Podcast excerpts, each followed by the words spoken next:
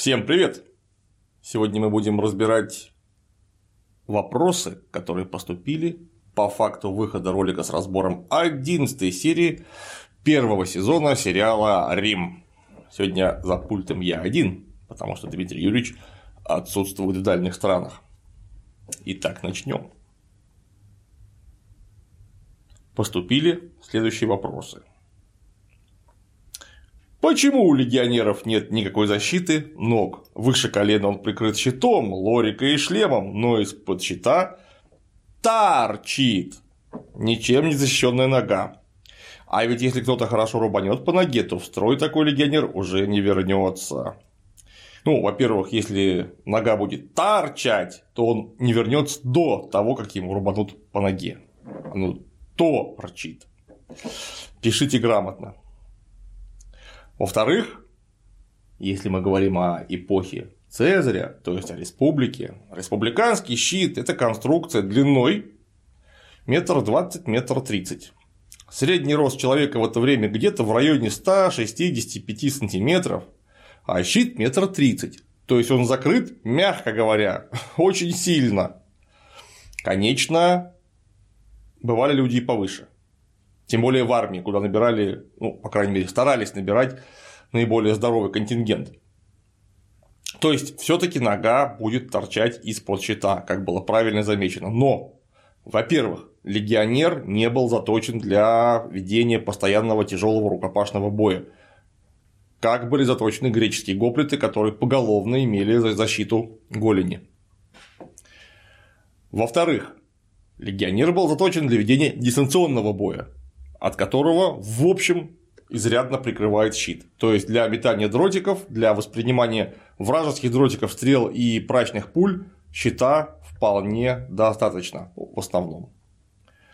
Третье. Снаряжение легионеру при поступлении в легион выдавалось. Выдавать всем еще и поножи было бы дорого. Считалось вполне достаточным для поддержания не боеспособности каждого отдельного легионера, а легиона и легионной системы в целом, снаряжать их средне достаточным количеством снаряжения. То есть лорикой, кольчугой, кассисом, шлемом, щитом, скутумом, мечом гладиусом и расходным материалом типа пилумов. На этом все. С другой стороны, легионер получал некое жалование. Кроме того, легионер грабил завоеванные города и селения. То есть у него образовывались деньги. И при накоплении нужной суммы, если легионер хотел, он мог снарядить себя любым дополнительным снаряжением. Масса центурионских надгробий изображают нам центурионов в наголенниках. Видимо, нет оснований предполагать, что у легионера такого наголенника самокупленного быть не могло. Другое дело, что в своей массе источники нам говорят, что не было подобной практики.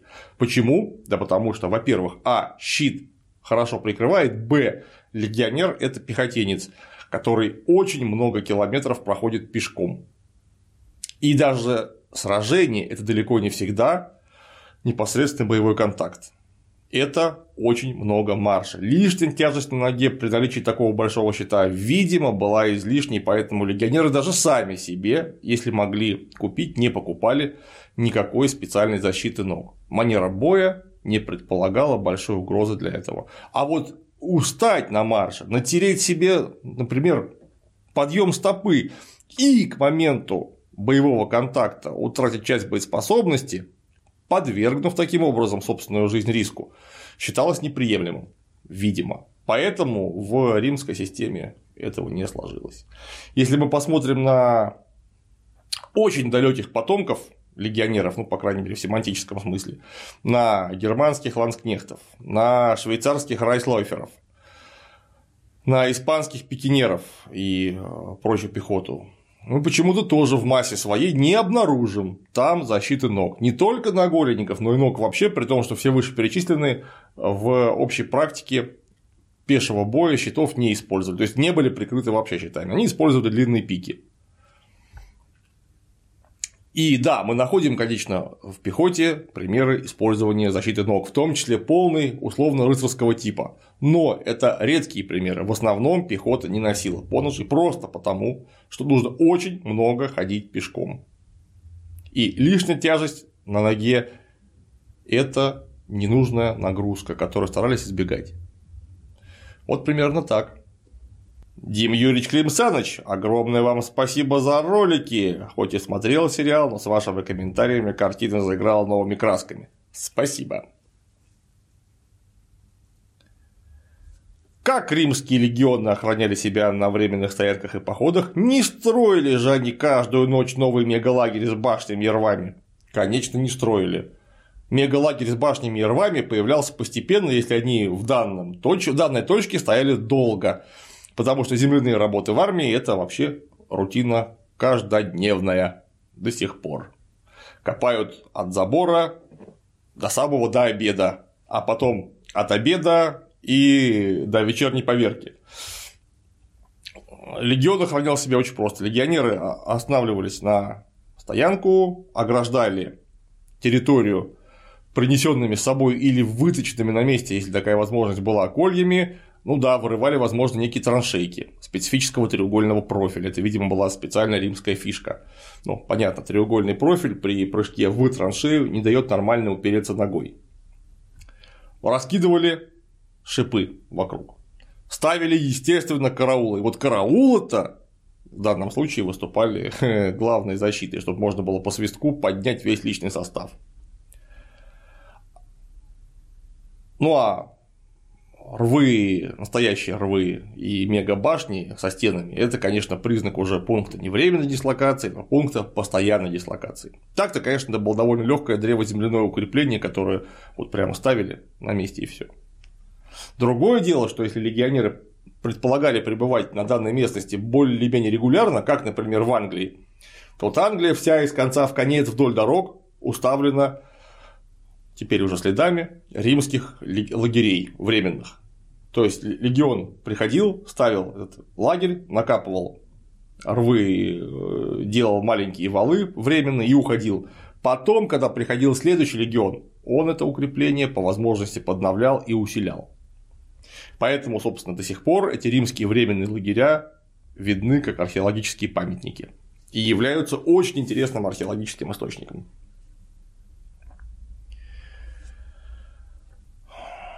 Во многих трудах натыкался на тему, что, дескать, старший сын не мог обладать никаким имуществом, пока был жив отец семейства, и только во время службы он получал лагерный пикулий, то есть имущество, которым его батя не мог распоряжаться. Вопрос. Полученный дембелем земельный надел считался лагерным пикулием, то есть принадлежал непосредственно легионеру или земля переходила в собственность патра фамилия. Нет. Легионер, поступая на службу, становился половозрелым, самостоятельным гражданином, который мог обладать имуществом на собственных отдельных основаниях. Поэтому все, что легионер заработал, наворовал, награбил в ходе службы, это его, а не его отца. Опять же, никто не отменяет того факта, что теоретически, выйдя на дембель, легионер не мог обратиться к патрофамилии с предложением «послушай, батя, давай сложимся и купим земли, например, или заведем мельницу», опять же, например. Тогда бы это было их совместное владение. А так нет, ты поступил на службу, тебе выдали каску, римский автомат, научили убивать людей, и после этого передавать честно заработанное и награбленное в ходе службы твоему папе было бы довольно глупо, как мне кажется. Какие методы, кроме прямого насилия, были доступны Цезарю для предотвращения или упреждения заговора? Агентурная работа, конечно, агентурная и оперативная работа, которую Цезарь игнорировал.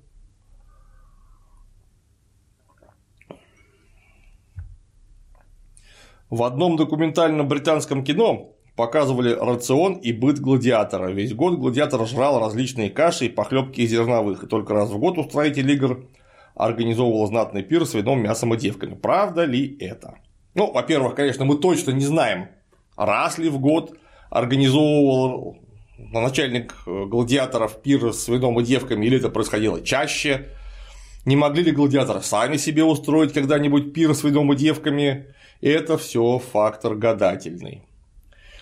А вот то, что гладиаторы употребляли очень большое количество злаковых различных каш и похлебок на основе зерна – это факт, потому что в данный момент вскрывается большое количество могил гладиаторов, которые точно принадлежат гладиаторам, судя по надгробным памятникам, и останки исследуются методами антропологии.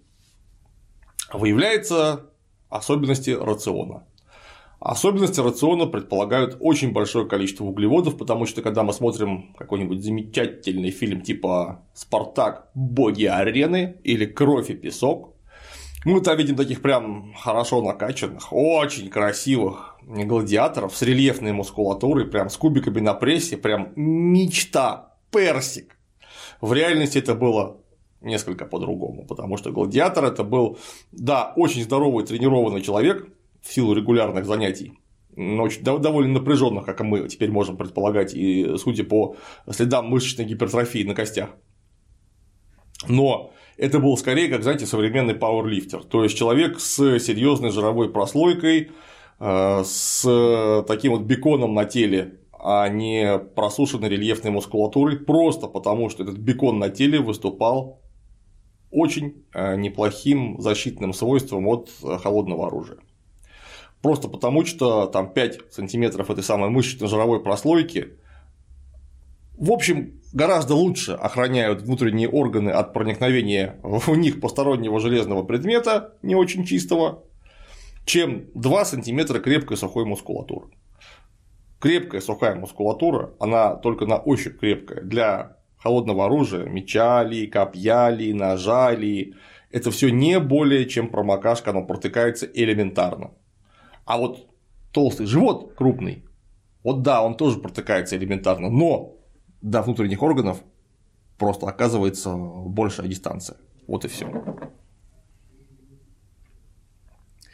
А как древние римляне со своими Юпитерами, Марсами, Плутонами относились к древнегреческим Зевсам, Аресам и Аидам? Отлично относились, потому что Юпитеры, Марсы и Плутоны – это и были греческие Зевс, Арес и Аид, они выросли все из единого корня, из единых мифологических концепций, и так как народы территориально очень близкие, они просто очень хорошо понимали, что это в принципе одно и то же, только называется по-разному, поэтому римляне очень легко восприняли элементы греческой культуры. Это ж спойлер! Как теперь фильму смотреть, зная, что Цезаря зарежут? Страдай! Вопрос про социальный статус гладиаторов – они поголовно были рабами или нет? Насколько популярны были среди народа? Можно ли сказать, что аналог наших звезд эстрады пополам с футболистами? Во-первых, конечно, нужно посмотреть на процесс во времени. Потому что сначала, конечно, гладиатор это была какая-то такая околопомойная должность. Если говорить о ранней республике, когда все это появлялось. Впоследствии, так как гладиаторские игрища были чрезвычайно популярны, гладиаторы стали, конечно, пользоваться несколько другим социальным статусом. Все равно это было рабское состояние. И исходя из этого, и отношение к гладиатору было особенное. Но это был очень особенный а, раб. Если гладиатор круто и долго красиво выступал, или недолго, но красиво, он, конечно, был э, звездой. Там к нему самки приходили римские совокупляться специально, чтобы здоровое потомство завести, ну и некоторым образом причаститься благорасположения богов. Ну, если гладиатор так здорово воюет и его так долго не убивают, значит боги его точно любят. Неплохо бы половым путем передать себе часть этой благодати. Их там рисовали а, на фресках, ставили им шикарные надгробия во время после кончины и прочее, прочее, прочее. Но все-таки это были рабы. Свободный гражданин, если уходил в гладиаторы, он продавал себя фактически в рабство. Другое дело, что свободный гражданин имел шансы из этого рабства выкупиться. А вот э, гладиатор, который оказался там в качестве военнопленного э, и так далее, он мог, конечно, выслужить свободу только если ему давали деревянный меч, который являлся э, знаком освобождения гладиатора от его гладиаторской лямки. То есть этот деревянный меч, это не стальной меч, а значит, что гладиатор больше не сражается. Добрый день. Вопрос про арену. Был ли у преступника шанс съехать с наказания, если он всех победит? Ну, теоретически мог, но практически это было мало реально.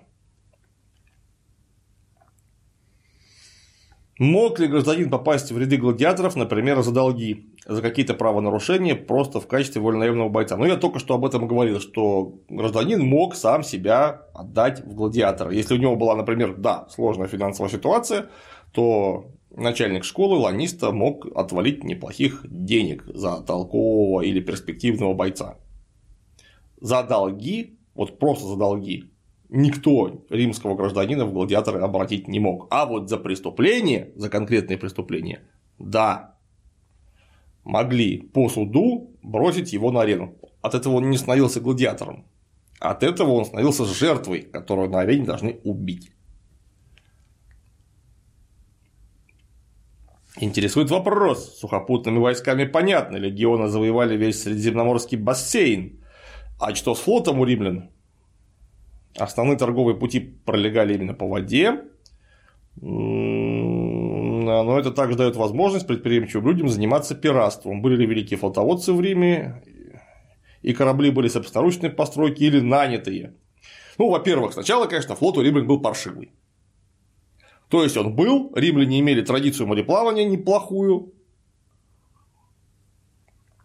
но это именно что неплохую. Флот у римлян появился только тогда, когда они столкнулись с карфагенянами. Так сказать, лоб в лоб. Во время пунических войн. Карфагеняне – это финикийцы, которые мореплаватели с тысячелетней традицией. Соответственно, и школа мореплавания у них была великолепная. Но римляне, как разумные люди, решили, что раз они не могут так здорово управлять кораблями, как управляют финикийцы, нужно сменить правила игры. И они стали сажать на корабли очень большое количество солдат. Там в разы больше, чем было на финикийских кораблях. И в принципе, да, но так как в результате всех маневров в любом случае основным средством достижения победы в морском бою был абордаж, то вот ловкие финикийские моряки заплывали с двух сторон на э, римскую трирему, забрасывали на нее абордажные крючья, абордажные мостики, и вдруг выяснялось, что на одной римской триреме находится в два раза больше бойцов, чем на двух финикийских кораблях вместе взятых. Ну, просто потому, что римляне сажали на весла тех же самых легионеров, которые во время а, или непосредственно перед абордажем бросали э, весла и лезли драться. Вот. А с пиратством все было в полном порядке. Пиратство было. В момент сложных внутренних отношений в республике, вот к моменту правления Люция Корнелия Сула уже, и из-за постоянных войн на периферии, в Испании, а, на Боспоре, в Галлии пираты расплодились. И это мягко говоря. Пираты были жуткой головной болью, потому что в самом деле любой человек, который мог купить себе таз или украсть таз с веслами, набрать корешей, он мог караулить честных купцов или не очень честных купцов. Факт в том, что пиратство было настоящим бичом Средиземноморского бассейна. И чтобы справиться с пиратством, потребовались усилия, централизованные усилия римского государства. Средиземное море, э, Средиземное море разделили на 30 секторов, если не ошибаюсь. В этих 30 секторах были сконцентрированы свои флотилии. Над флотилиями были поставлены главнокомандующие. Ну, наверное, по нашим соображениям, это были бы камбриги. Командир бригады Тререм или Берем, уж не знаю, чем конкретно они там пиратов собирались забарывать. И в э, день М и час Ч была отдана команда, и где-то там за два месяца пираты как значимое явление в Средиземном море закончились. Были ли великие полководцы на воде? Да, конечно. Это там, например, э, Секст Помпей был замечательный, очень успешный военно-морской начальник. Агриппа, соратник Октавиана Августа, тоже был очень успешный полководец, э, флота водец. Да, ну а корабли римляне строили свои, конечно же. Что они там нанимали, если у них был самый мощный флот в Средиземном море, ну, на какой-то момент. После исчезновения карфагенской опасности. Дементий, уважаемый, если ты меня слышишь, подвесь, пожалуйста, микрофоны на штативы. Дементий, подвесь микрофоны на штативы. Про безумного одноглазого Франкенштейна. Видимо, создатели сериала так своеобразно изобразили палача, который на играх добивал смертельно раненых гладиаторов. Ну, возможно, я не знаю. Э, то, что там показано, как я уже говорил во время разбора серии, это полный бред. Такого в истории не было даже приблизительно.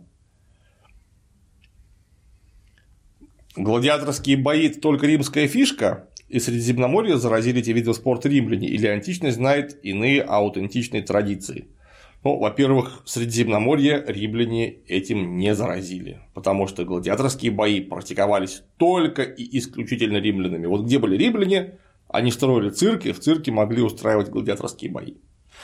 А античность знает аутентичные традиции, из которых, собственно, растут корни гладиаторской традиции. Это этрусские погребальные схватки, а, где могли биться, например, пленные, которых захватили в ходе того мероприятия, когда погиб тот или иной уважаемый человек или те или иные уважаемые люди. Видимо, римляне эту традицию заимствовали именно у этрусков и развили ее до специального шоу, каким являлись гладиаторские игры.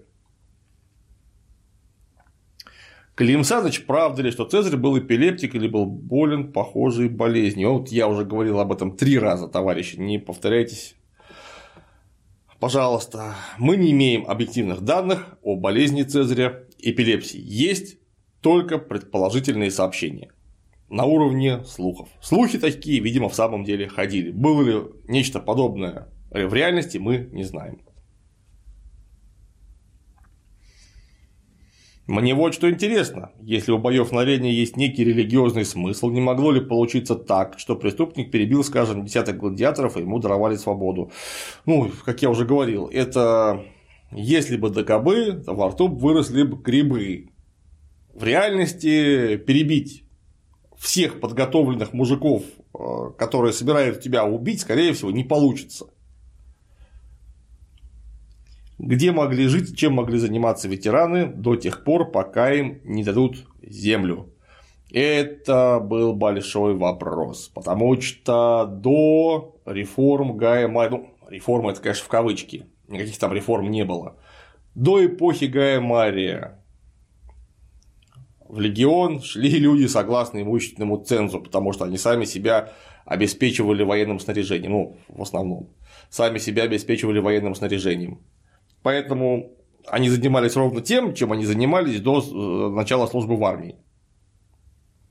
Это такая чистой воды милиционная а, армия, милиционное войско, то есть ополчение.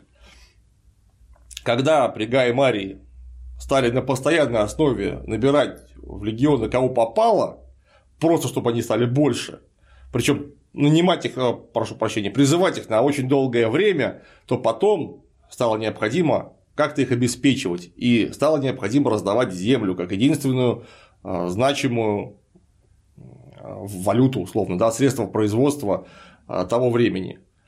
И в этом была огромная проблема, потому что ветеран, демобилизовавшийся из армии, если у него семья не может его обеспечить, или там, например, все умерли и не оставили наследство, то ему деваться некуда. Он будет наниматься на какую-то работу, очень возможно, пойдет в бандиты, потому что у него есть достаточная физическая подготовка и много отмороженности в голове после службы в армии. И в этом была, конечно, большая проблема. Ну как, нанимались на работу, пытались наниматься на работу, потому что наняться на работу в Риме была, была в общем, проблема та еще из-за обилия рабов. Или э, шли в бандиты. Но вот как-то справлялись с этой проблемой за счет, как это сделал Цезарь, массового выселения ветеранов в колонии.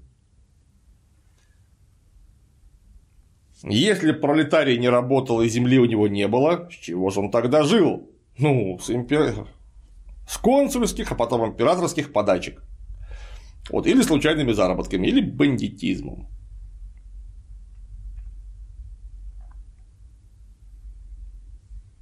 у человека газета в руках какая-то деревянная рамка, на которой коричневым по желтому написано нечто почти без пробелов. Что за бардак? Это не бардак, это церы. Церы – это две доски, может быть, три или четыре доски с тем, что называется в русской иконописи ковчег, то есть вырезанным, утопленным вниз деревянным полем. Это поле заливалось воском, по воску писали палочкой, стилусом. И вот то, что там написано, можно было прочитать. А потом обратной стороной того же стилуса стереть и написать заново. Вот именно эту штуку человек-газета регулярно зачитывает с тумбочки.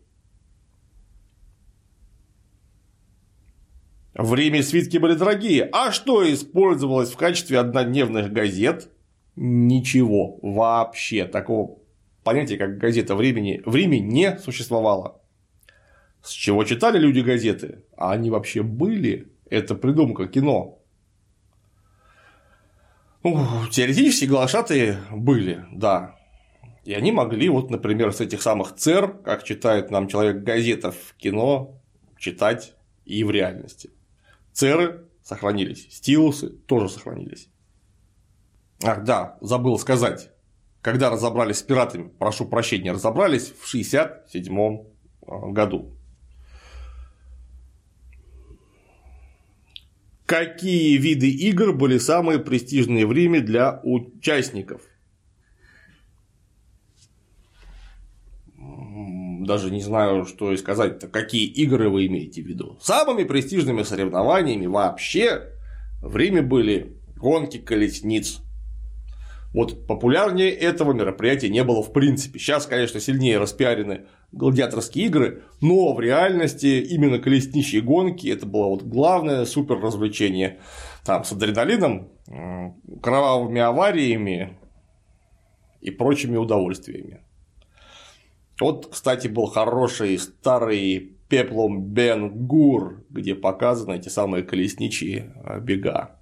Это было очень круто, гораздо круче любого гладиаторского шоу. Просто если посмотреть на большой ипподром, он вмещает в 5 раз больше, прошу прощения, в 3 раза больше людей, чем Колизей. То есть до 150 тысяч человек. Сейчас даже я не знаю, есть такие вообще стадионы, чтобы 150 тысяч человек вмещал. Наверное, где-нибудь какие-нибудь бейсбольные в Америке.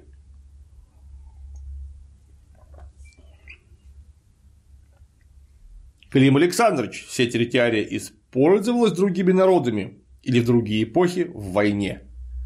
Если да, то как они ее называли? Все территория в войне вообще никак никем не использовалась. Это был специальный спортивный снаряд для гладиаторских игр. Соответственно, ее никак и не называли больше. Клим Александрович читали ли книжку Хёфлинга Гельмута «Римляне, рабы гладиатора. Спартак у ворот Рима» Не читал.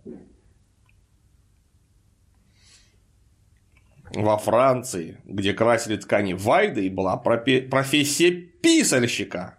Красильщики ставили мужикам пивас с вечера, и утром они сдавали заказчикам урину за дополнительную денежку.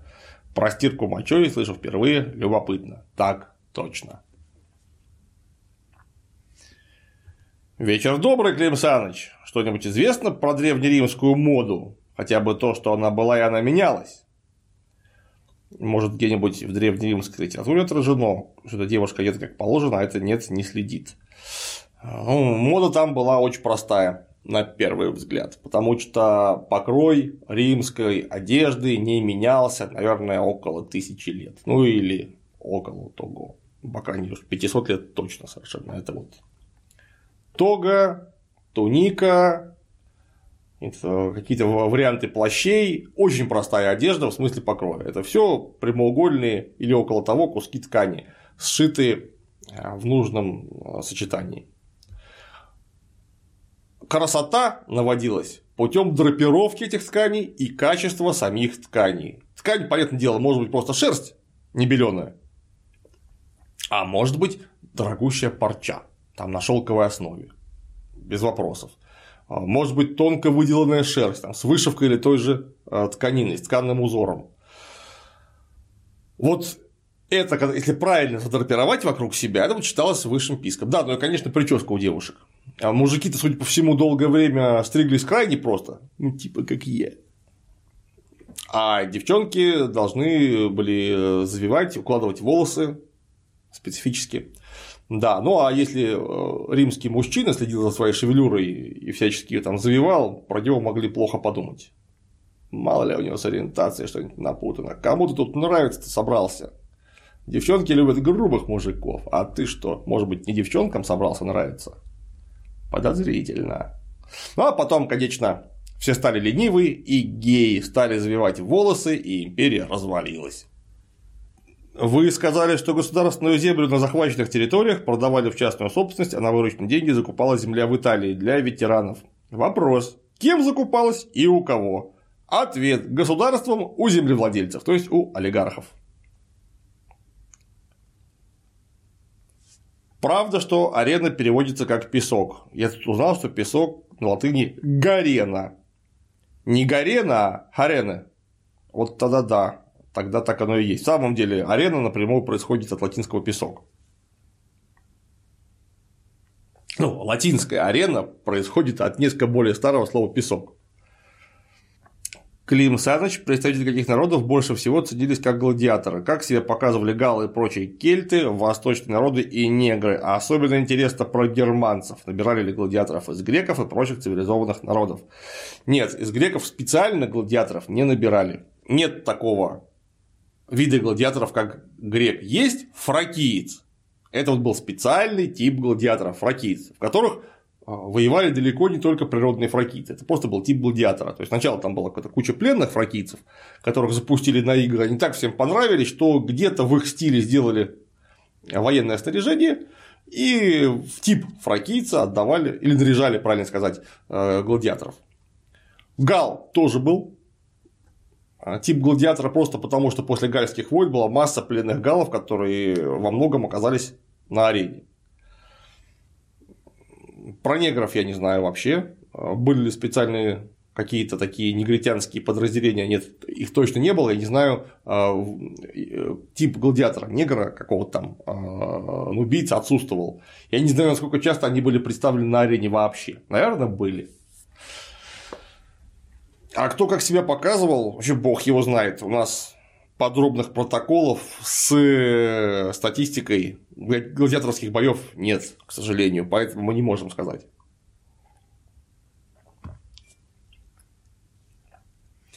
А вот раздача земли проходила при каких условиях? Ну, типа, какой размер участка, за какие заслуги давались. По фильму понятно, что офицерам Центуриону получше землю дают, но про размер ничего не говорят. А для меня размер это очень важно. Для меня тоже. По дембелю рядовому легионеру выдавали 50 югеров земли. Это примерно 12 гектар на наш счет. Это, если говорить о Средиземноморье, очень неплохо, потому что там хороший климат и все растет. Сколько давали Центуриону, честно говоря, не помню. Да, больше. Другое дело, что Центурион теоретически мог пойти на государственную службу дальше. И, возможно, ему земля была не так важна. А почему Цезарь, видя, что весь город украшен граффити с его убийством, не предпринял ничего и даже охрану личную не поставил? Ну, во-первых, это он в кино увидел, и почему он в кино так не сделал, понятно нам это продемонстрировали, а по-настоящему мы не знаем, были ли такие граффити с его убийством по всему городу. Но Цезарь проявил крайнюю степень фатализма. То есть, если убьют, значит так угодно богам. Если нет, то опять же так угодно богам, значит все делаем правильно. Первое. Куда девали весь походный скарб во время боя? Оставляли в лагере но если был лагерь, конечно, оставляли в лагере. Не с собой же тащить все эти самые каменные мельницы и прочие. Лагерь оставляли охранять специальные подразделения. Второе. Каждую ночь ставили чистоколы роллеров и насыпали вал. Ну, я уже на это отвечал выше. Добрый день. Гладиаторами были только мужчины. Нет, гладиаторами иногда были и женщины тоже. Есть надгробие женщин-гладиаторов. Это было довольно редкое явление, но оно имело место для любителей. Клим Саныч, добрый день. Расскажите, как хоронили легионеров после боя, чем отличались захоронения рядового состава от офицерского? На поле боя хоронили в братских могилах. И в данном случае низший командный состав, я думаю, улегался точно так же, как и рядовой состав. Понятно, что там очень знатных людей могли попытаться довести домой. Ветеранам давали землю, это ясно, она становилась родовой собственностью, передавалась по наследству. Нет, она становилась собственностью. Вопрос не по конкретной серии, а по периоду в целом. Если доблестный легионер в бою завалил местного конунга и снял с него гипотетический золотой шлем на килограмм весу, судьба трофея и самого легионера. Легионеры не грабили просто так, они грабили в составе легиона. Соответственно, все награбленное поступало в общую кучу, которую делили согласно рангам по оценке данных конкретных драк металлов ли, драк камней ли, оружие, стоимости оружия и прочих изделий ремесла. То есть то, что награбил ты, не принадлежит лично тебе. Ты победил в составе легиона, награбил в составе легиона и сложил все в кучу в составе легиона. И потом получил некую часть выручки. Понятно, это очень специально учитывалось, потому что если ты конкретно тебе так повезло, ты э, завалил мега конунга и стырил с него килограммовый золотой шлем, это будет зафиксировано, записано, записано, и ты получишь условно премию. Ну, конечно, я уверен, всякую мелочевку тырили без э, зазрения совести. Какой-нибудь там браслетик на себя нацепить прикольный из серебришка, или монеток в кошелек подсыпать, я думаю, это было распространено, и на это, я думаю, специально никто не обращал внимания.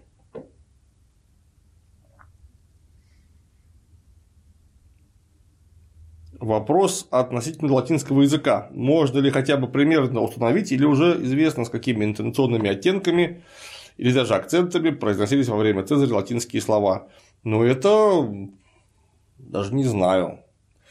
Как мне кажется, после обучения в Санкт-Петербургском университете, у нас есть очень основательные предположения и касательно интонации, и касательно акцента, и касательно звучания этих самых слов. Но так как язык мертвый отстоит от нас более чем на 2000 лет, это пусть основательные, но предположения. То есть то, точно и доподлинно сказать, что вот именно так это произносилось, мы, наверное, не можем. Хотя, повторюсь, есть масса основательных предположений. Есть хорошие стройные гипотезы, как это могло звучать. А вот Варен принимал народ с просьбами и жалобами. Какой спектр власти был у него в руках? Одна бытовуха, распил бюджета района, административное судопроизводство, кляус на соседей. А я не знаю, каким магистратом он был. Нам в кино так и не открыли. Каким конкретно магистратом стал работать наш дорогой Люций Свет Варен. Поэтому я затрудняюсь сказать, э, какой у него был спектр полномочий и уровень власти на месте. У меня вопрос. Недавно пересматривал фильм «Тринадцатый воин» в правильном переводе. Там один из викингов носит гладиаторский шлем с забралом. Вопрос, насколько такие шлемы эффективны в реальном бою и мог ли викинг взять в трофей такой шлем и козырять в нем в раннее средневековье. О, первое и самое главное. Викинг такой шлем взять ниоткуда не мог. Это исключено. Второе. В реальном бою, на поле боя имеется в виду, такие шлемы не употреблялись вообще. Поэтому мы не знаем, насколько они могли бы быть эффективны. Скорее всего, никак не могли быть эффективны просто потому, что они очень специфической конструкции внешнего вида. Ну, как минимум, из них ограниченный обзор. Если говорить о этих гладиаторских шлемах, шлемах с забралами, с решетками, в пехотном строю это очень неправильно, просто потому что не сможешь выдерживать равнение, смотреть на товарищей, слушать команды, вовремя оглядываться на знамя. Ну и до раннего средневековья такие шлемы даже теоретически не могли бы дожить. Потому что раннее средневековье, ну это ж, понимаете, это уже сколько времени прошло, эпоха викингов начинается в 8 веке. Это вот этих самых гладиаторов, ну это в самом лучшем случае там 400-500 лет. Клим Саныч, а как вообще рабство соседствовало с христианством в поздней империи? Вот так. Оно соседствовало в поздней империи. Христианство отлично соседствовало с рабовладением вообще с самого своего возникновения, и зародилась-то она, эта христианская религия, в рамках рабовладельческого общества. Там все поголовно называются рабы божьи.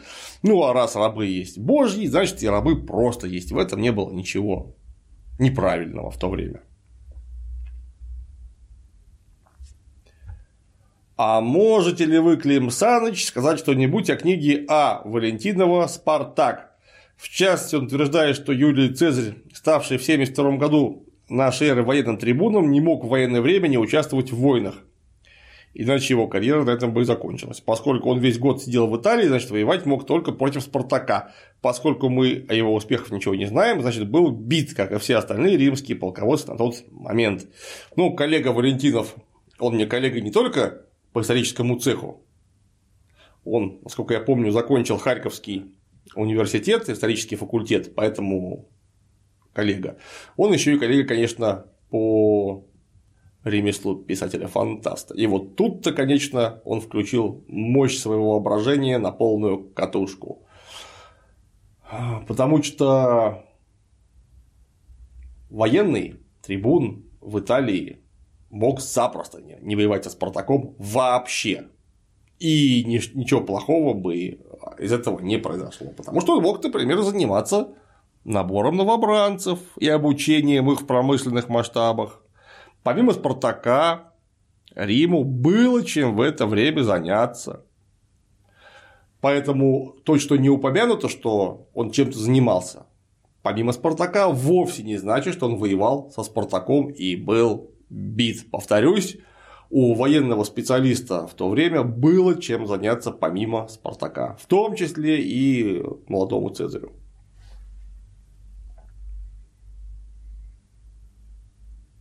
А Харьков, кстати говоря, очень хороший город в смысле фантастики. Там такое количество фантастов народилось. Вот, например, Валентинов, Два писателя, пишущие под псевдонимом совместным Генрих Лайон Олди, Александр Зорич из Харькова. Там даже Борис Витальевич Юлин жевал, хотя он совсем не фантаст.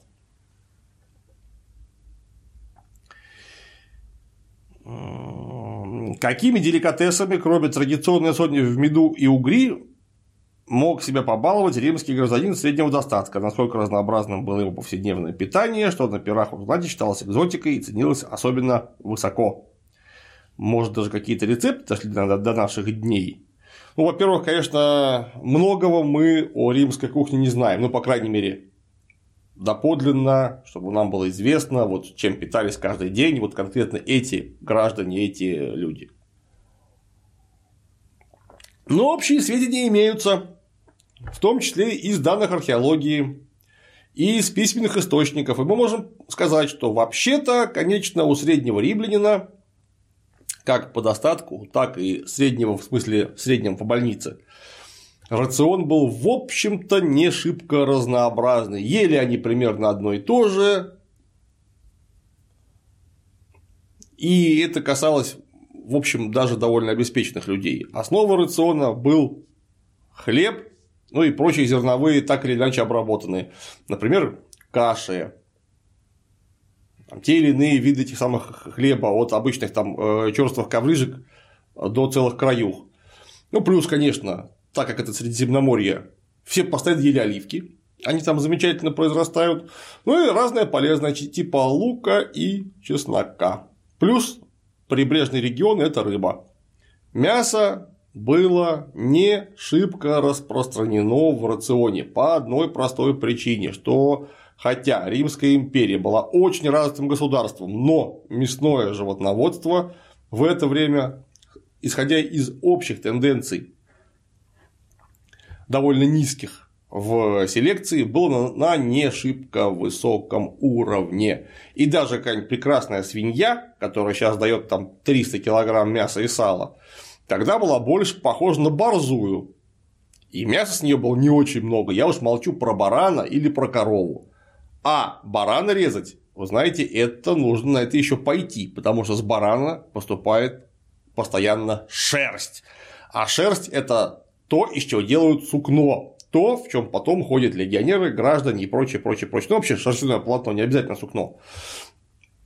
То есть барана резать это ну, нужно, чтобы какой-то был для этого повод. То есть, например, на праздник. В промышленных масштабах, видимо, их не забивали.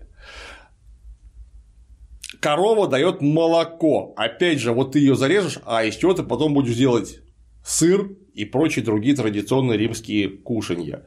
А, опять же, да, корову забивали, если она там была старая. Но сколько с нее будет мяса? Далеко не как сейчас с шикарных молочных пород, у которых там такие стейки выходят по 3 килограмма. Нет, такого не было.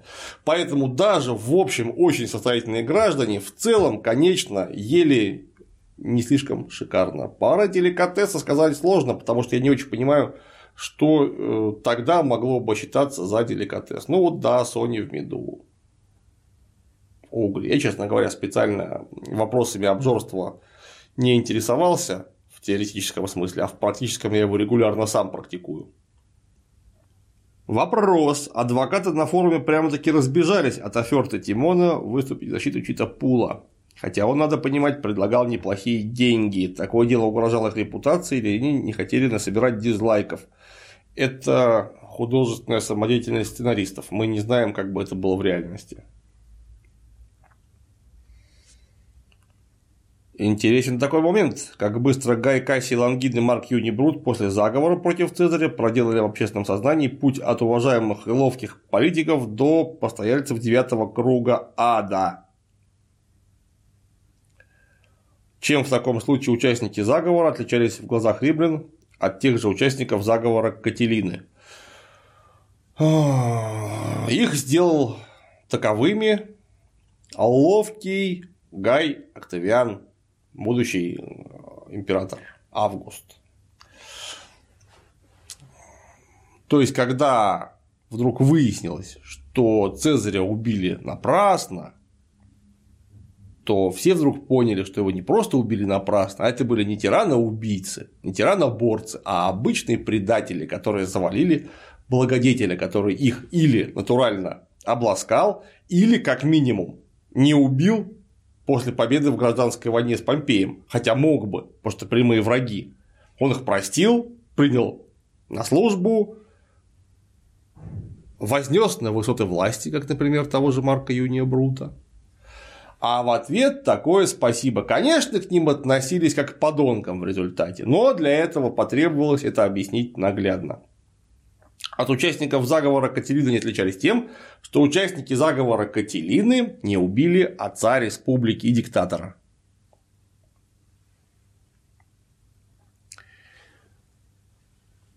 Клим Александрович, здрасте. А до какой степени затачивался Гладиус, да и вообще оружие, ибо заточка и вероятность зазубрины взаимозависимы. Спасибо. Точно не знаем. У нас нет ни одного целиком сохранного гладиуса, который бы не происходил из археологических слоев. В земле тонкая заточка сжирается ржавчиной, тем более, что они все стальные и поэтому ржавеют хорошо. Видимо, затачивались прилично. Ну как прилично? Далеко не как бритва, потому что гладиус в первую очередь колющее оружие, а для эффективного укола, ну там железкой весом в районе килограмма оттачивать острие в бритву не нужно. Нужно площадку там в 2-1,5 мм, и это будет уже смертельно опасно. А лезвие, я думаю, что, опять же, бритвенно не точили просто потому, что Гладиус в первую очередь рассматривался как колющее оружие, а не как о, некий резак. Вы упоминали, что в римской армии были тяжелые всадники, в том числе орудовавшие длинными пиками. А как били всякие катафракты, гитайры и прочие всадники с длинными пиками, которые держали двумя руками? Они влетали в противника на всем скаку, тарани его или аккуратно подъехал, ткнул отъехал. Нету точного ответа на этот вопрос. Ученые бьются друг с другом до сих пор, какова была основная манера боя вот этих вот тяжелых всадников античности. Потому что, с одной стороны, у них не было стремян, то есть жестко упереться в седло они не могли физически. С другой стороны, были очень приличные седла. То есть точку опоры они дать могли. И поэтому мы пока не очень понимаем, вот, возможен ли был этот таранный импакт в рыцарском стиле или нет. Или в самом деле нужно было проезжать вдоль противника и наносить сильный удар в фехтовальном, фехтовальной манере, то есть усилием рук, проезжая мимо. Возможно, и так, и так, вот пока мы не нашли точного документа античного, где было бы написано, что катафрактарий должен делать вот именно так, устав боевой караульной службы, или отчет обои, что вот тут-то катафрактарии подъехали и прошли сквозь строй, разбрасывая вокруг себя трупы и кишки на протяжении 15 метров, потому что они сильно разогнались. Вот пока такого нет, мы сказать точно ничего не сможем. В сериале Брут слезно и истерично умоляет мать выгнать Помпея младшего и не заниматься подрывной деятельностью. Разве Брут не глава семьи, не старший мужчина в доме и так далее? Ну, это опять же, это сценаристы его таким сделали. Брут, судя по всему, был куда более брутальным мужчиной. Клим Александрович, а могло ли быть так, что приговоренного к смерти на арене в процессе битвы, так скажем, амнистировали? Ну, только что отвечал о невмешательстве легионеров в казни. Разве тут есть логическая несостыковка? Казнили легионера, которого, надо полагать, внутри легионов шла определенная молва.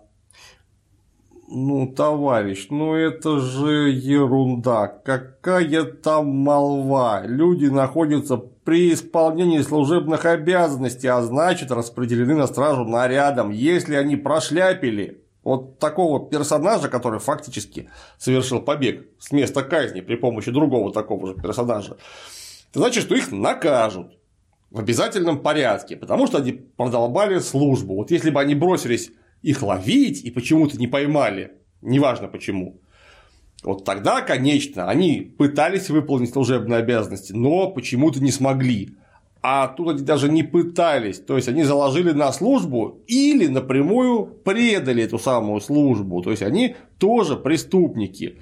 Так как это не случайные люди, а люди распределенные на данный участок работ, значит с них будет спрос, и спрашивать с них будет непосредственно начальник, потому что с него будет спрашивать его начальник. И вот вся эта братья, которая стерегла арену в фильме, ну там, допустим, контуберний, вот они бы все получили на такие орехи, что сказать страшно, потому что они упустили фактически государственного преступника. И еще одного, который пытался помог ему сбежать.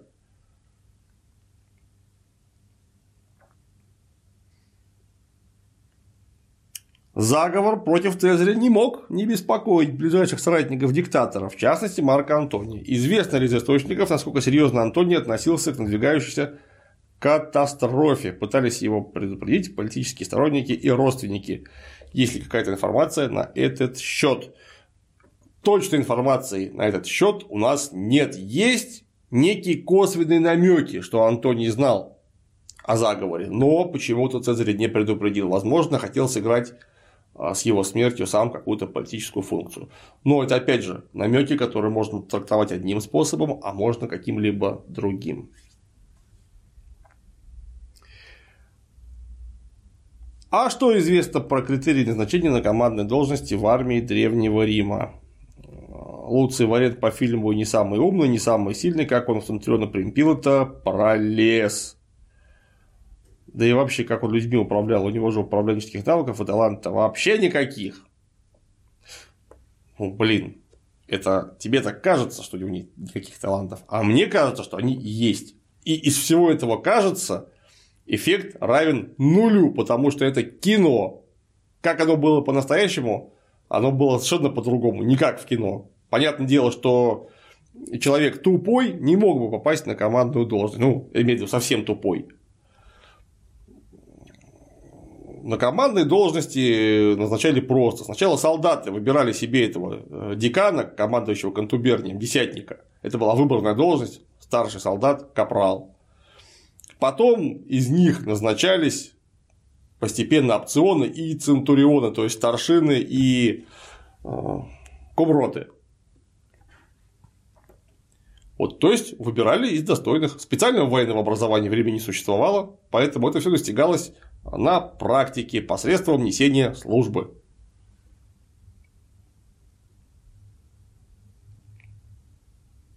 Вопрос.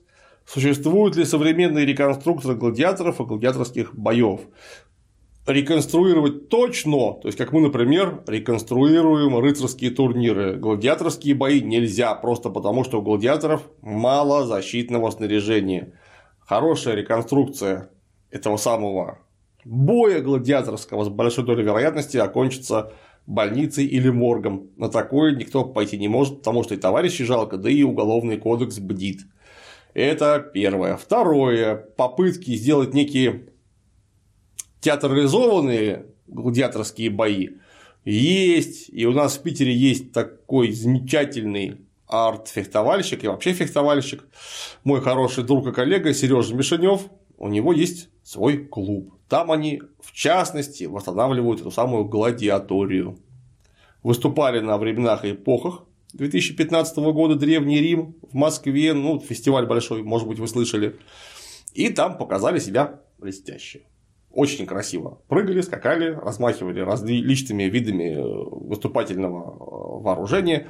Театральная постановка великолепная. Сергей Мишанев, лауреат кучи чемпионатов по э, а, артистическому фехтованию. Могет. О. Магистрат Варены, магистраты в целом принимали граждан исключительно у себя дома или для приемов по общим вопросам были специальные здания. Ну, мы не знаем, где они принимали граждан. Скорее всего, как все происходило в Риме, это происходило на улице. То есть была какая-то территория, вот в данной конкретной трибе или даже на данной конкретной улице, где было место собрания. Обычно это был перекресток. Вот на перекрестках, например, были школы. То есть просто под открытым небом. Там погода все время хорошая, более-менее тепло, можно собраться. То есть выходил, например, идил, к нему сбегали граждане, и они решали какие-то вопросы в частном порядке. А мог, наверное, и дом принимать. Если дом, то позволял. Но опять же, это предположение. А вот предположение насчет того, что они на улице собирались, это предположение основательное, просто потому что римляне вообще страшно любили вот эту самую коллегиальную суету, чтобы собраться все вместе и что-нибудь решить на улице. Вот это вот такая вот э, след народной демократии подлинной и народного самоуправления.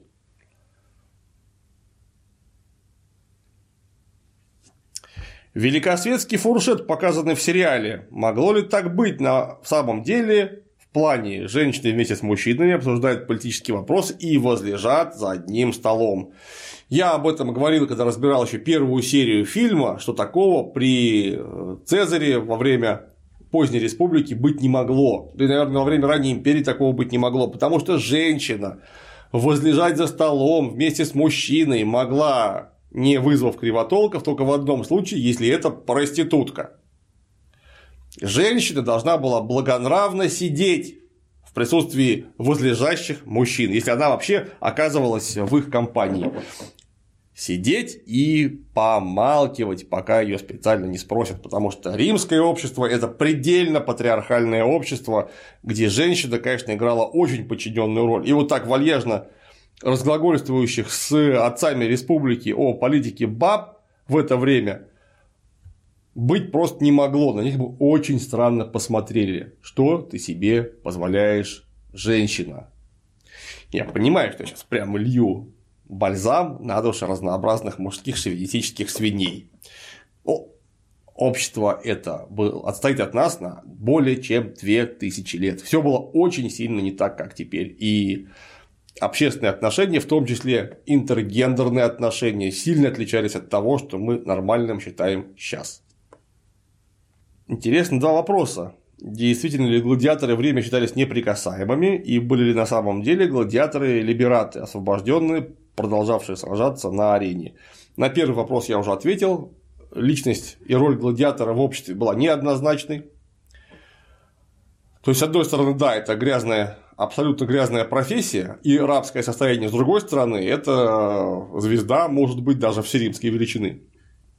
И да, освобожденные гладиаторы, которые продолжали сражаться за деньги уже напрямую, были. Вы упоминали, что Цезарь однажды устроил на Марсовом поле сражение боевых трирем. Возникают большие сомнения в правдоподобности данного события. Какого размера были боевые триремы в описанный период? Какая у них была осадка и сколько им нужно было места, чтобы, разогнавшись, эффективно таранить друг друга? Это огромное заблуждение думать, что триремы вот в этом самом бассейне таранили друг друга. Да и в море-то они, как правило, друг друга не таранили. Они старались притереться к борту и устроить абордаж. Таран был оружие строго вспомогательное, потому что даже удар строго в борт ничего хорошего для таранящего судна не означал, потому что оно деревянное. То есть даже распределение нагрузки вдоль э, киля означало, что что-нибудь там обязательно сломается и будет течь, скорее всего, могут разойтись доски.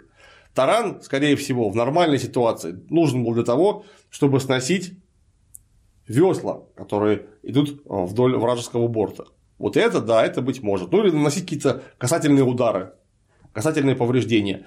А основным видом боя на море был абордаж. И в бассейне, поставив там 5-6, сколько, неважно, я уж не помню, сколько там указывается, кораблей, они устраивали в первую очередь наводную площадку для рукопашного боя с разными дополнительными препятствиями в виде фальшбортов и возможности кувырнуться в воду и там, ко всеобщему удовольствию, потонуть. Вот да, то есть без всякого разгона кораблики подъехали друг к другу, покидали абордажные крючья, и люди на палубах принялись резать друг друга, а все вокруг смотрели и очень радовались. Клим Саныч, есть информация о количестве рабов в Риме и количестве самих римлян. Ну, как я уже говорил, к временам Цезаря, возможно, количество римских именно граждан мужеского пола военно а, прошу прощения, просто мужеского пола, было где-то примерно около 500-600 тысяч человек, то есть женщины вместе миллион, миллион двести тысяч, примерно так. Хотя женщины полными правами гражданства не обладали. Но тем не менее, вот этих вот э, коренных римлян было где-то вот в таком количестве. Рабов, сколько мы точно не знаем, опять же, у нас нету точных архивных данных по этому вопросу, можем только предполагать. Клим Александрович, Дмитрий Юрьевич, Ката Рахмат вам за обзоры. И вам тоже, Рахмат. На 28 минуте серии сцена суда. Видимо, Ликтор объявляет следующего подсудимого Пулона и объясняет суть обвинений. В конце добавляет иск подан друзьями убитого. Судья спрашивает, кто обвиняет от имени убитого Ауфидия Денто. Складывает ощущение, что судит жертва и убийца, а не государство судит убийцу. Ну, послушайте, это же кино. Что там они для необходимости усиления драматизма сделали, это вопрос только к создателям фильма. Да, и товарищ, товарищ Джаз, я просил уже раз 20 не задавать вопросов длиной вот в пол экрана, а то и в полный экран. Я просто не буду его читать и не буду на него отвечать, просто у меня времени на все не хватит. Тот же товарищ Джаз. А арена в серии вообще нереальная. Да, я об этом говорил. Нереальная. Спасибо, что подтвердили мои мысли. И снова товарищ Джаз. Так, это он отвечает вместо меня на вопрос, и еще раз отвечает на вопрос, и снова отвечает за меня на вопрос, и опять, и опять, и опять, товарищ Джаз, вы очень плодовитый писатель, вам нужно немедленно садиться за диссертацию. Клим Саныч, вопрос совсем по серии. В школе нам говорили, что Брут был сыном Цезаря и впоследствии император был убит, так сказать, своим чадом. Это есть предположение, ходили слухи, что Брут мог быть сыном Цезаря. Конечно же, строго внебрачным. Ну, слухи есть слухи. И поэтому, конечно, никаких достоверных данных по этому поводу мы не имеем. Отрицать возможности такого мы не можем, конечно же, потому что, ну, могло быть все что угодно а появление внебрачного ребенка у знатного вельможи это вообще нормальное явление. Но сказать о том, что это точно было так или точно не так, мы тоже не можем.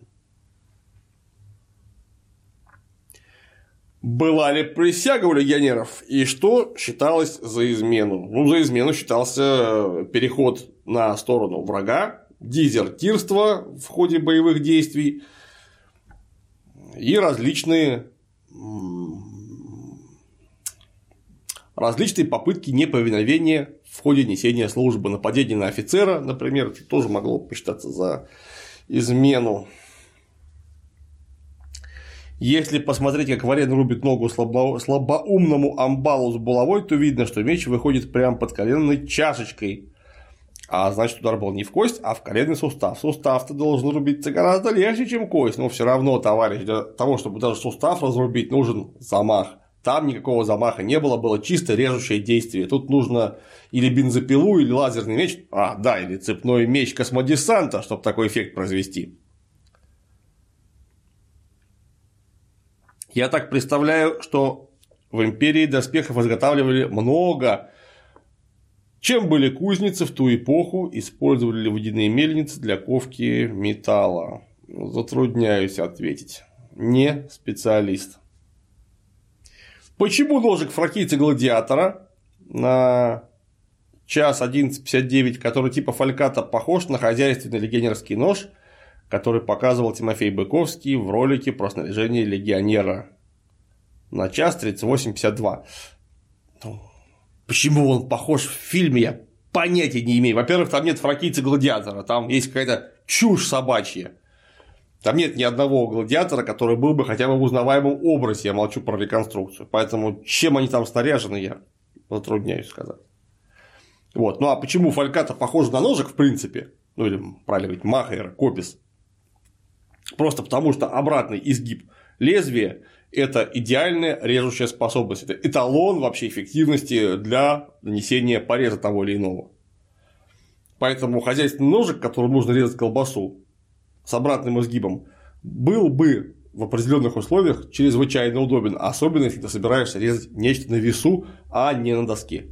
То есть вот взял ты, например, кусок хлеба, сделал вот такое вот движение без участия доски, и у тебя кусок уже отрезан просто потому, что у тебя есть обратный изгиб этого самого лезвия.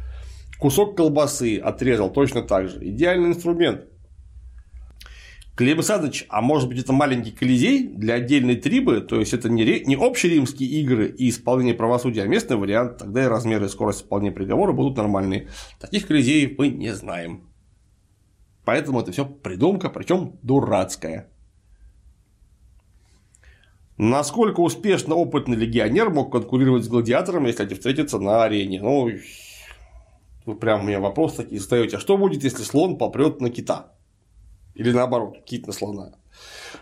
У нас нет такой статистики. Мы не знаем вообще, чему учили гладиаторов на. Да мы просто не знаем этого. Соответственно, мы не знаем, как мог легионер противостоять гладиатору, потому что, опять же, мы в полном объеме не представляем, чему учили легионера. Очень странный вопрос. Хорошо бы уточнить про греков-рабов. Из школьного учебника складывается впечатление, что обладание толковым греком Хауснигером было в порядке вещей. С другой стороны, в ответах на вопросы для восьмой серии вы говорили, что рабство обращали либо в результате военных походов, либо за долги. Ну, греки – это не граждане, это самое главное. Ну, кроме отдельных, особенно драгоценных специалистов, типа врачей, которым выдавали гражданство по факту прибытия в республику. Греки – это не граждане, а значит, с ними может быть все, что угодно, в том числе и рабство. Кстати, грек в рабство мог самопродаться, чтобы поправить благосостояние семьи. Если это был толковый специалист, например, учитель или там, писарь, какой-нибудь скульптор, бог его знает, что еще, он мог стоить очень дорого и серьезно поправить состояние семейного бюджета. Вот такая вот пожизненная жертва, фактически пожизненная. Да, и почему это, собственно, к грекам не относились военные походы? Еще как относились. А много ли вообще было гладиаторских арен? И были ли гладиаторские бои так развиты, как нам показывают, например, в сериале «Спартак»? И верна ли экипировка в этом сериале? Да, гладиаторских арен было немало, потому что в больших городах, вот типа Капуи, арена была. В Риме там могла быть даже не одна арена. Э, и игры, соответственно, происходили довольно часто. А вот в сериале «Спартак» показано верно ровно одно, что игры проводились к праздникам или значимым общественным событиям. Все остальное, то, что там показывает, это невероятная ахинея, которая имеет а, перед собой только одну цель – показать э, много мяса, много сисек, много жоп, много совокуплений разными способами, много кровища с целью привлечения публики и заработка бабла. Все, точка. Я не говорю, что сериал плохой. Вот опять товарищ Рогбет дает вопрос длиной в кучу предложений. Вы понимаете, мне это зачитывать просто вслух долго. Я такие вопросы отвечать не буду. Не нужно задавать вопрос длиной в скролл экрана.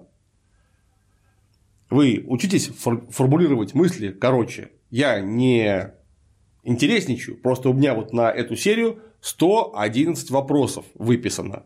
Вы представляете, что будет, если я каждый вопрос такого размера буду зачитывать?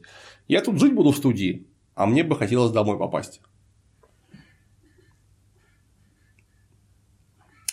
Вы упоминали, что Цезарь считал себя богом, а Триумфатор становился богом на один день. Но ведь все все прекрасно понимали, включая самого бога, что он не обретал ни бессмертия, ни власти над стихиями, ни возможности видеть будущее или чего-либо подобного. так в чем с точки зрения римлян заключалась божественность? Или это была просто самая понтовая запись трудовой книжки? Пять лет назад был претором, в позапрошлом году консулом, а с июня просто бог. Вы все товарищи, которые задаете подобные вопросы, пытаетесь судить о людях, живших более двух тысяч лет назад, с позиции сегодняшнего дня. Я вас уверяю, башка тогда у людей очень сильно отличалась от современной. И в этих бошках в основном царило религиозно-мифическое сознание. То, что ты бог, например, Цезарь, я уверен, мог считать на полном серьезе. Вот просто на полном серьезе считать, что он потомок Венеры. Ну, как минимум полубог типа Геракла. И почему бы ему не быть аватаром бога на Земле? Вот, например, Венера родила э, сыночка некоего, и он сыночек Венеры, то есть тоже некий бог, проецировал себя в свеженародившегося Гая Юлия Кесаря. Вот такого рода конструкция умещается в религиозное мифическое сознание, как рука в перчатку. И не нужно думать, что это была какая-то глупость. Глупостью было бы не понимать то, что люди 2000 лет назад думали Э, чувствовали и, исходя из этого, действовали несколько иначе, чем мы. Иногда это несколько имеет масштабы пропасти. А можно подробнее про имевшиеся способы входа в касту гладиаторов и, собственно, способы выхода из оной. Спасибо. Касты гладиаторов, как и вообще любых других каст, в Риме не существовало. Точнее, обращайтесь с терминами. Это во-первых. Во-вторых, как туда попадали и как оттуда уходили, я уже рассказывал выше. В сцене боя на арене Пул отсекает голову коллеге по спорту щитом. Это из разряда фэнтези или действительно кромку щита могли так затачивать. Также булава у Франкенштейна имела острие прямо на рукояти. Опять чистая выдумка или были случаи, когда подобное применяли? Вот ничего, что показано в сцене боя на арене, физически не было и быть не могло.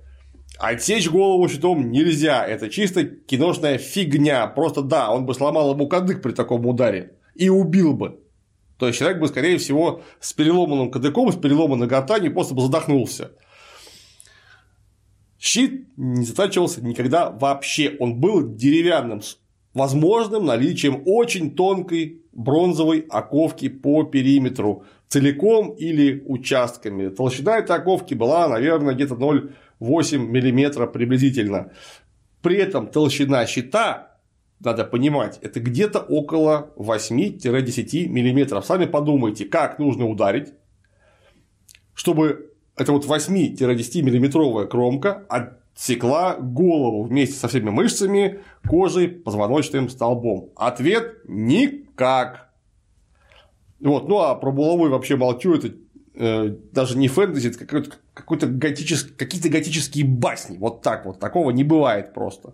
Эта булава бессмысленна в боевом употреблении, в фехтовальном употреблении, просто потому что очень долго размахиваться до безумных размеров и тяжести должна была бы быть, будь это реально стальная. А раз так, она бесполезна, потому что она будет мешать и представлять угрозу для владельца, а не для тех, кому он угрожает. В гражданской войне обычно есть внешние силы, поддерживающие ту или иную сторону, а как в Риме. Цезарь или Помпея поддерживали соседние государства, те же парфяне. Пытались ли сепаратисты в дальних провинциях воспользоваться моментом, пока италийцы режут друг друга? Ну, про дальние провинции тут сложно сказать, просто потому что дальние провинции находились в руках местного олигархата, который активно включился в войну. То есть помпеянские провинции, где были традиционно сильные позиции оптиматов, резко мобилизовали свои войска, чтобы идти захватывать Рим. А с другой стороны, популяры во главе с Цезарем тоже резко активизировались и подняли свои провинции на войну, чтобы захватить, а потом удержать Рим. Тут же нужно понимать очень интересный момент, который, видимо, в тот момент изнутри самим участникам был не шибко виден. И, кстати говоря, к сожалению, не шибко виден а, некоторым даже приличным исследователям до сих пор. Гражданская война проходила, конечно же, с участием сепаратистов. Все эти олигархи, которые пытались утянуть на себя как можно больше эм, финансовых потоков, как можно больше власти, это, конечно, могло привести к и вело фактически к э, сепаратизму. Сначала финансовому, хозяйственному, а потом, возможно, это могло бы привести и к политическому сепаратизму. Но объективные экономические тенденции, движение общественной материи, развитие производительных сил в этот момент были таковы, что даже возможные сепаратисты сражались за централизацию власти вокруг одного города. Они все лезли в Рим и пытались этот Рим захватить, чтобы управлять оттуда всей остальной империей. Поэтому кто бы ни победил в итоге, в результате получился бы Цезарь. Просто, возможно, звали бы его как-то по-другому. И теперь у нас э, царь был бы не царь, а, скажем, какой-нибудь пом помпоцарь, Помпей, да, вот нас Помпей бы победил, например, и стал бы сам императором. А, возможно, такое могло бы быть. Но Повторяюсь, это было бы другое издание ровно того же Цезаря, потому что в данном случае роль личности от какими бы великолепными эти личности не были, как Помпей, Цезарь, Гай Октавий, Гай Юлий Октавиан, это всего лишь песчинки на гигантской исторической волне объективных общественных, общественно-экономических процессов.